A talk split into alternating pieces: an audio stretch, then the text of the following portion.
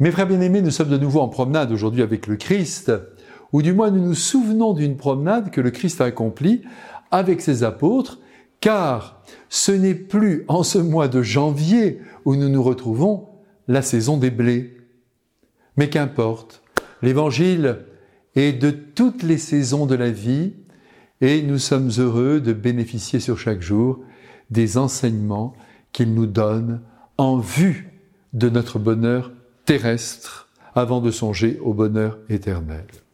Lisons l'Évangile, mes frères bien-aimés, mes frères et sœurs. Oui, lisons l'Évangile, ne le perdons jamais des yeux, c'est là notre charte de vie. Et c'est par ce moyen divin qui nous est offert que nous parvenons à être fidèles à ce que Dieu attend de nous. À l'heure où nous rejoignons le collège des apôtres, il est midi.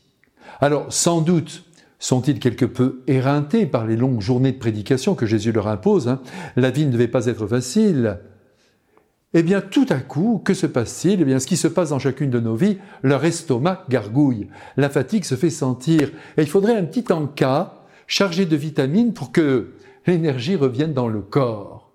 Or, comme vous le savez, le blé est chargé en glucides, en sucre, en magnésium, et donc cette céréale est très riche en calories, si bien que les apôtres en bord de chemin ont pris entre leurs mains quelques épis et ils les ont froissés pour en manger les graines.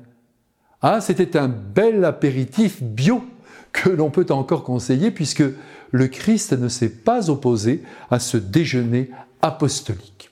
Hélas, dans les champs, sans doute aux abords de leurs habitations, il y a là des pharisiens qui jugent de loin l'attitude des apôtres tout à fait répréhensible à leurs yeux, car c'est le jour du sabbat, et selon eux, ils agissent mal. Ils n'ont pas le droit de s'accorder cette liberté de mouvement.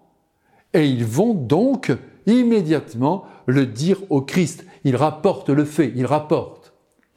Et celui-ci ne se laisse pas faire. Il réagit avec force en citant un cas que l'on trouve dans la Sainte Écriture où la loi du sabbat a été en quelque sorte contournée. L'exemple qu'il prend a dû laisser sans voix les pharisiens légalistes, ça c'est sûr. L'épisode est bien connu, il s'agit du roi David qui est poursuivi euh, par le roi Saul, et en cours de route, il entre dans la synagogue du prêtre Abiatar, si je me souviens bien, et il s'empare des pains consacrés que personne n'a le droit de manger, sauf les prêtres. Et avec ses compagnons, eh bien, il s'en nourrit. Que voulez-vous, il a faim. Et quand Jésus dit aux pharisiens, vous n'avez jamais lu cette histoire? Là, il les humilie, car bien sûr, ils la connaissent, cette histoire, mais ils n'en tirent pas un enseignement pour leur propre vie. C'est ça le drame. Jésus stipule ici que la loi religieuse objective, objective peut être renversée par une loi naturelle qui vise le bien des personnes.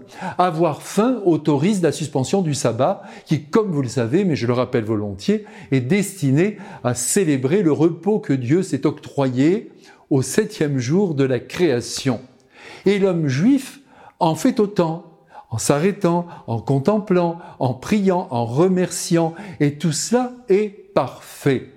Mais, car il y a un mais, si le bien d'un homme est en jeu, Dieu dit ne vous reposez pas, n'obéissez pas comme des robots, allez secourir celui qui est en difficulté ou dans le manque. Et c'est bien ce que Jésus lui-même, qui est Dieu, fait en accordant à ses disciples la liberté d'arracher sur leur route quelques épis et de les froisser entre leurs mains. Il faut ajouter que, sur le plan humain, Jésus a le souci du bien-être des siens. Et je voudrais qu'avec moi, vous preniez conscience qu'il les a défendus. Ça aussi, c'est important. Il les a pas laissés s'expliquer. Et cela va de soi. Quand on aime quelqu'un, on le défend, on s'expose, on trouve des circonstances atténuantes aux actes posés. Et c'est par cette défense que l'amour se prouve.